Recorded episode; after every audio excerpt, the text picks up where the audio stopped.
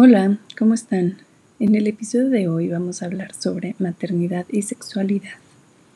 Y no es por nada, pero tengo una invitada de lujo, bueno, invitada en reunión en Zoom. Ella es Amaya, es educadora perinatal, es Dula y además ella ayuda a mujeres, comparte información, es guía sobre la salud sexual. Ella junto con Matthew tienen, este, se dedican a hacer pláticas, a hacer talleres, eh, están como marea dual. Y bueno, yo ahorita estoy tomando un workshop con ellos sobre moon cycling, que es el cómo las mujeres estamos ligadas directamente con, con la luna. O sea, todo lo que ellos hacen es regresar a lo natural, a las raíces eh, cuando yo conocí a Maya, o sea, realmente me cambió la vida. O sea, el primer taller que, tomé con ella, tal cual, me cambió la vida. Entonces yo les puedo decir que, que, es una persona llena de sabiduría, llena de magia. Híjole, no se pueden perder realmente este episodio. Y pues nada, o sea, vamos a empezar. Listo. Ahora sí. Eh, justo el episodio de que toca habla sobre la sexualidad y la maternidad en cómo te puedes este, redescubrir en esta nueva etapa que muchas veces pues nace el bebé, todo, y tú te vas quedando aislada. O sea, tus intereses, tus gustos se van haciendo un lado porque pues estás enfocada en, el bebito, entonces también tu relación con, con la pareja se ve perjudicada.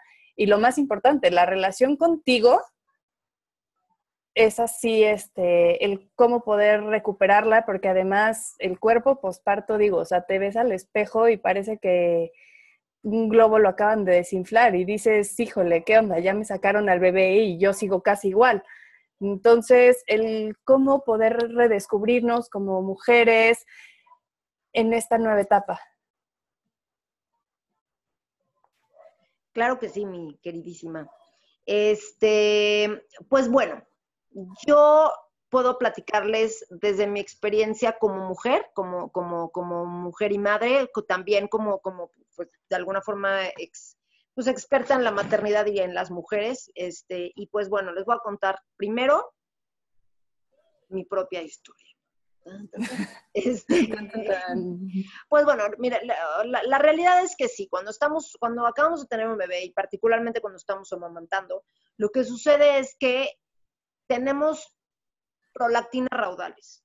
Y la prolactina lo que hace es que inhibe, inhibe la producción de estrógenos. Y los estrógenos lo que hacen es que hacen que ovulemos, ¿no? Entonces, si no estamos ovulando, entonces naturalmente nuestro cuerpo no tiene deseo sexual. ¿Por qué? Porque al ovular es cuando entonces estamos justo receptivas y en búsqueda de, de, de, quien nos fecunde, ¿no? Tal cual, este, hablando en términos naturales. Entonces, este, si no estamos generando eso, pues no, no, no tenemos deseo sexual. La falta de estrógenos, el, deseo sexual, pues si no es que desaparece, sí baja notablemente. También hay otros efectos en el cuerpo a falta de estrógeno. Tenemos la sequedad vaginal, este, justo la elasticidad de la piel se ve bastante mermada. Eh, y pues no estamos receptivas a lo, sexual. También es una forma de la naturaleza. Y aquí es algo que a mí siempre, como mamá, y también cuando, cuando hablo con mamás, eh, me, me, me da mucha paz. Yo soy muy, yo estoy muy conectada sí, con la, como con la tierra, con la naturaleza, y lo honro profundamente. Yo honro profundamente los procesos de la tierra y los procesos de la especie y los procesos de todas las demás especies para protegerse y para reproducirse. Entonces, si mi cuerpo está impidiendo que yo tenga deseo sexual, es para prevenir que yo me embarace. ¿Para qué? Porque la naturaleza de esa forma está, está protegiendo a mi cría está protegiendo que mi cría sea la única cría mientras es justamente lactante. ¿Por qué claro. la naturaleza que tengas otro bebé cuando ya tienes un bebé? La naturaleza prefiere que uses todos tus recursos en criar al que tienes en brazos. entonces, a mí eso me parece que, que, que eh, sí, genera mucha, mucha ansiedad y mucha tensión en las parejas, principalmente como el, es que no tengo ganas, no tengo ganas de coger y entonces, ¿qué hago? O sea, sí, sí, sí, somos seres sexuales, pero hay un periodo en la vida en que, en que sobre todo cuando tenemos bebés chiquitos, cuando nuestra sexualidad, nuestro, nuestra, nuestra sexualidad traducida a nuestro poder creativo, a nuestro, a nuestro, pues sí, a nuestro poder creativo, está toda volcada en nuestras crías y está bien, y está bien también, o sea, de pronto hablar de que la sexualidad o de que el amamantamiento es un evento sexual, a muchas personas les perturba brutalmente, pero es lo que es. Segregamos las mismas hormonas cuando amamantamos que cuando tenemos un encuentro sexual.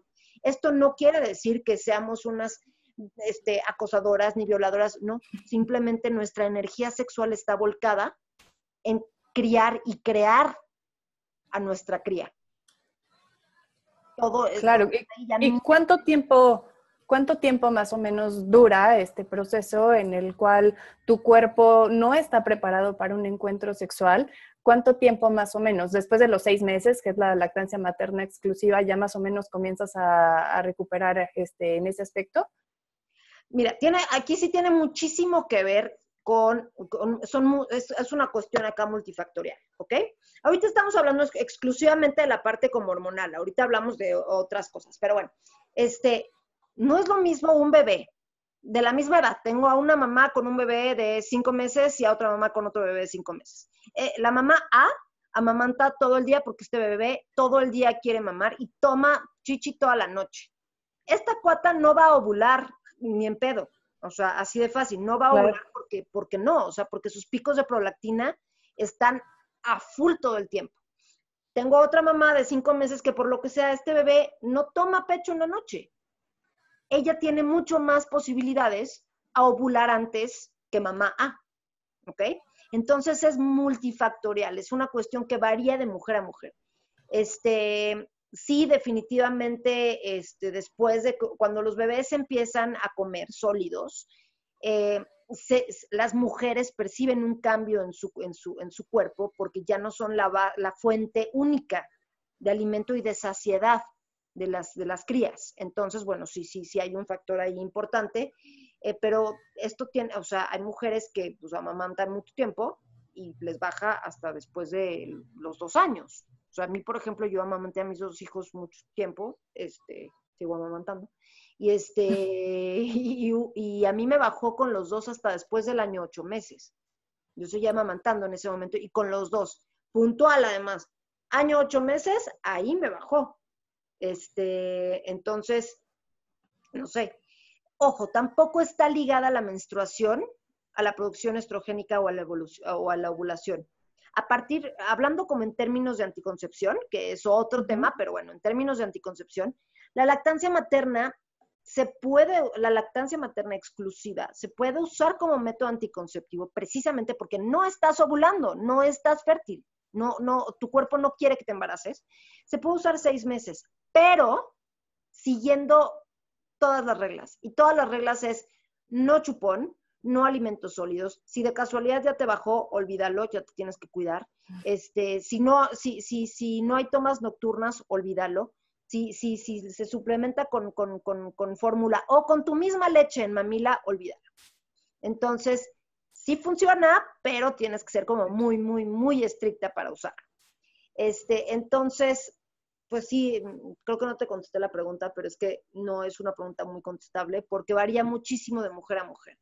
Yo diría que en general, y esto tiene que ver más que, más que todo con, la experiencia que tengo con las mujeres, es a partir de los seis meses de, vida del bebé es cuando empiezan a sentirse un poco más dispuestas a tener encuentros sexuales. Por muchos motivos. Uno, desde luego, este, el, tema de los estrógenos que, te decía. Y por el otro lado, también la sensación o, la, como si se, pues ahora sí que la, no es autoestima, pero la, la, la, concepción de ellas mismas. Después de seis meses ya puedes empezar a ver que tu cuerpo sí va a regresar a ser este, un cuerpo de, de mujer y no un globo desinflado como tú. este, entonces de pronto se sienten más confiadas de mostrarse este, desnudas y de.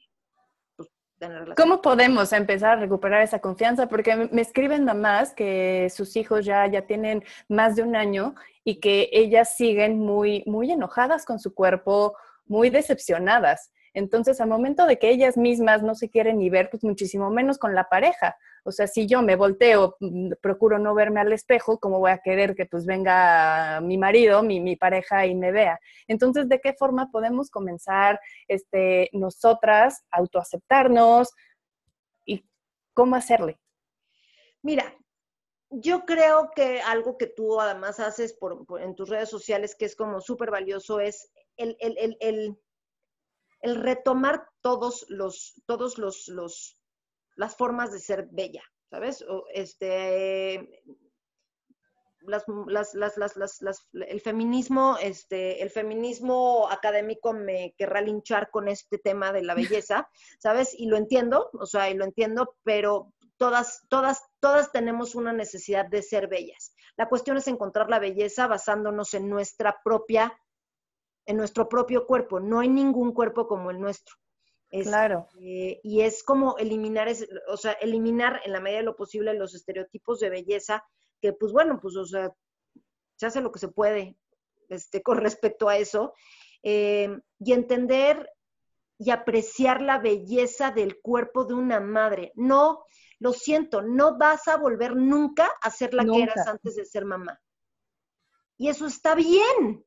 Y toda la vida nos han dicho que está de la chingada y que lo que tenemos, que todas tenemos que aspirar a vernos como cuando teníamos 15, después de que tuvimos este, hijos, ¿no? Y a mí eso me parece, a ver, o sea, y esto es, esto es mi opinión, a mí me parece guácala, ¿sabes? O sea, si yo fuera hombre, yo lo que menos quisiera es que mi mujer de 40 años se viera con una chavita de 15. Sí, claro. De 40 años, ¿no? O sea, eso, eso es con lo que estoy y está bien. Y entender la belleza de las mujeres en todas, en el, cuerpo de los, no hay más pero en el cuerpo en general, encontrar belleza en, en, en, en, lo voluptuoso o en lo no voluptuoso y encontrar belleza en, el, paso de la vida a través de mi cuerpo como, como, como algo, eso, siendo poesía en sí mismo. O sea, que mi cuerpo haya dado vida y, este, a dos bebés, que haya parido a uno vaginal y al otro por cesárea. Mi cuerpo, ya aquí me pongo, ya me voy a poner muy cursi, pero mi cuerpo es poesía, mi cuerpo es un libro de historia. Y eso es, y eso es en sí mismo lo más bello y lo más sexy que puede haber. ¿no? O sea, Totalmente. Lo veo yo. Por ejemplo, yo aquí puedo contarles un poco de mi, de mi experiencia. Yo soy divorciada. Cuando, cuando me encontré con, mi actual pareja, dos años, este, hace dos años, yo seguía amamantando a mi hijo, que sigo amamantando todavía. Este, en ese momento todavía tenía leche, mi bebé tenía dos años, ¿no? O sea, yo soy amamantadora de, de, de tiempo completo. Mi bebé tenía dos años y yo seguía teniendo leche mucha, entonces, para mí, el primer encuentro fue así de, güey, nadie, había, nadie me había visto desnuda más que el papá, o sea, siendo mamá, más que el papá de mis hijos, ¿no? Entonces, pues él de alguna forma tenía la obligación de aceptar mi cuerpo, este, maraqueado por la maternidad, porque pues eran sus hijos. Y mostrarme con otro hombre que, pues no, no, o sea, no eran sus hijos los que habían hecho estos entre comillas, estragos, pues fue como muy confrontador y de pronto, pero fueron unos instantes y de pronto fue de todo lo contrario, fue ver que él no lo veía así, él veía una mujer completa, sí, con lonjas, sí, con una cicatriz, una en la vagina porque me desgarré y otra en, en el vientre porque me hicieron cesárea, y él encontraba la belleza en mí. Por eso, no, no queriendo no verla, porque eso es la otra cosa, es que no la ven porque te quieren mucho, no, no, no, la ven y por eso te aman, ¿sabes? O sea, y claro. yo me amo, ¿sabes? O sea, yo por eso me veo en el espejo y digo, changos, pero porque me dicen que esto tiene que estar mal, porque si me veo más allá de lo que me dicen las revistas, mm, mi cuerpo, como te dije, es poesía y es un libro de historia maravilloso y súper sexy. Exactamente, y lo que yo les digo, no, trabajan en ustedes, sí, hagan ejercicio, coman saludable, pero por lograr la mejor versión de ustedes, no por querer el cuerpo de alguien que vieron en una revista o de algo que realmente no, no es la realidad. No, y pueden hacerse, a ver, ojo, yo no estoy en contra de la cirugía estética. ¿Quieren eso? ¿Quieren tener ese cuerpo perfecto? No tienes que hacer ejercicio, no tienes como que comer sano. Ve y que te, y que te lo hagan, ¿sabes? O sea, y ve que te lo hagan en el quirófano. Si eso te va a hacer feliz. Y no, eh, yo, yo me puse chichis pensando que, que, me iban a dar felicidad y no, y no, o sea, no iba por ahí, era un tema de trabajar la mente más que meterme cuchillo. Entonces, sí, cuando me las puse me arrepentí, pero dije, yo no vuelvo a entrar a cirugía por un tema de estos. Exacto. Ya, que sea lo que tenga que ser. Pero también es tu historia. Tener esas chicas que, este, que, que, que, te pusiste fue, es parte de tu historia. Y las cicatrices que tienes en las chichis por la cirugía que te hiciste es un recordatorio de un momento de tu vida y está bien. Y lo que siempre les digo, o sea, para poder estar con alguien más necesitas poder primero estar contigo. Entonces, la autoexploración, el conocernos, creo que es fundamental y es sano. Totalmente. Totalmente, la autoexploración es súper importante. A mí algo que, y yo creo que también te pasa a ti, estoy de pronto en foros de, mujeres y cosas así, descubro mujeres de, o sea, de mi edad de pronto, más jóvenes, es pronto mayores, pero bueno, finalmente mujeres que, millennials, ¿sabes? O sea, y me sorprende que muchas no sean, no, lo juzgo, simplemente me sorprende que no se han masturbado una sola vez en su vida, que ya fueron mamás y no saben cómo accionar su clítoris. ¿Sabes? ¿Sabes qué pasa? A veces, a veces dicen que no saben por el miedo a sentirse juzgadas al decir que sí. O sea, no, es que, híjole, si, digo que sí, van a pensar que soy una puta, entonces prefiero decir que no. Claro, claro, claro, ¿no?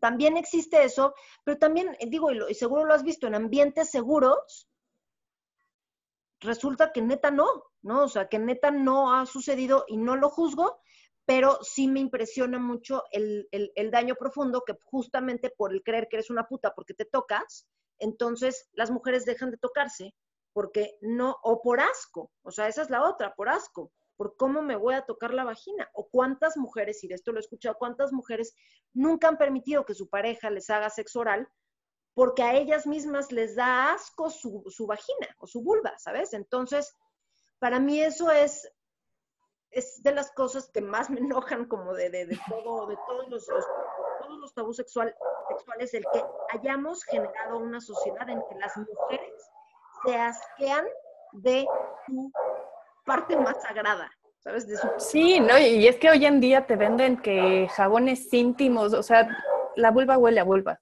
y está bien, y sabe a vulva y está bien. No, no tienes que, que fumarte. O sea, ese comercial de marca. Este... si pudieras tú darles un consejo a aquellas mamás que se sienten inseguras con su cuerpo, con su sexualidad, con su maternidad, o sea, que solamente se ven en el rol de mamás y se han olvidado a ellas como individuos por completo, ¿qué les dirías? Ok, este, les voy a dar consejos prácticos, o sea, más que ponerme ahora sí ya poética, les voy a dar consejos prácticos. Uno, si se van a explorar o van a intentar tener relaciones sexuales, lubricante, lubricante, lubricante, lubricante, lubricante. O sea, base de agua. O sea, en base de agua puede ser con aceites vegetales. Depende, ah, exacto. depende de qué método anticonceptivo usen. Por ejemplo, si usan condones, no pueden usar aceite de coco. Si no usan condón, el aceite de coco es un es una maravilla porque además es probiótico y resbala increíble, es lo máximo. Orgánico. Orgánico. Algo que yo les digo en los talleres de sexualidad este, es nunca te metas en la vagina algo que no te meterías en la boca. O sea, para mí, eso, para mí eso es algo medular. O sea, el lubricante Kama Sutra, Washua, yo no me lo metería en la, en la boca. Yo no le, le, daría una cucharada a eso, ¿sabes? O sea, porque la vulva, la vagina, están, está, o sea, todo lo que entra después se absorbe y se absorbe directo al torrente sanguíneo. Esto es algo importante saberlo.